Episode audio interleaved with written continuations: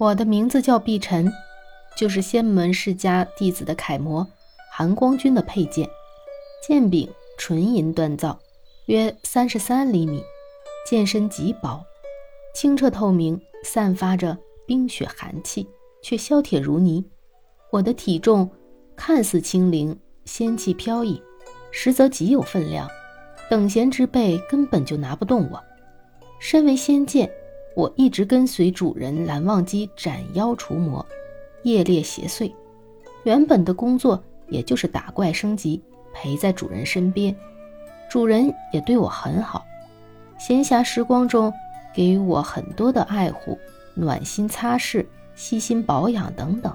然而，美好惬意的时光总是不那么的长久。这一年来我们蓝氏学习的新生中，有一个叫魏无羡的家伙。这家伙在云深不知处到处惹是生非。听说他妈妈年轻时候就曾经剪过我主人叔父的山羊胡子，咱叔父也不防着点他，自家的白菜到底还是让猪拱了。头天来到云深不知处，就带了酒进来，把我主人气得直接把我拔出来，冲上去就与他对打。虽说这姓魏的家伙特别讨厌。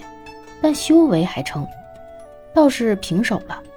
我也好久没遇上对手了。那魏无羡的剑，他主人没把它拔出来，我还挺好奇它是什么样。自那姓魏的来到了云深不知处，主人的眼神慢慢的变了。我那时候还不知道，我以后的剑声就此也改变了。虽然我还是参与之前的工作，却因为魏无羡的到来，我被迫。做了很多本不属于我的工作。魏无羡被罚抄书，由主人亲自盯着。魏无羡抄书时，屁股好像长了个钉子，上蹿下跳的，同时上下嘴皮子不闲着。最后主人干脆禁了他的言。可是没几天，他竟然坏的骗我主人看一本让人生气的漫画，气得我主人红着脸把我拿出来砍书。我以前还从来没看过这工作呢。过了几天，又去除水碎。听说姓魏的剑叫随便，剑不错，可是他主人给他起了个这么随便的名字。不过也都是花架子。他主人踩着他救人的时候，差点就掉到了水里去。这时还得看我家韩光君和我碧晨的。不过这家伙太沉了，主人扯着他领子，还挂着两个人，差点累死我呢。后来魏随便离开云深不知处了，我们家也发生了很多事。再后来就好多好多年看不到魏随便了，我家主人就带着我和忘机琴，逢乱必出，有邪祟就我出手，问灵就用忘机琴。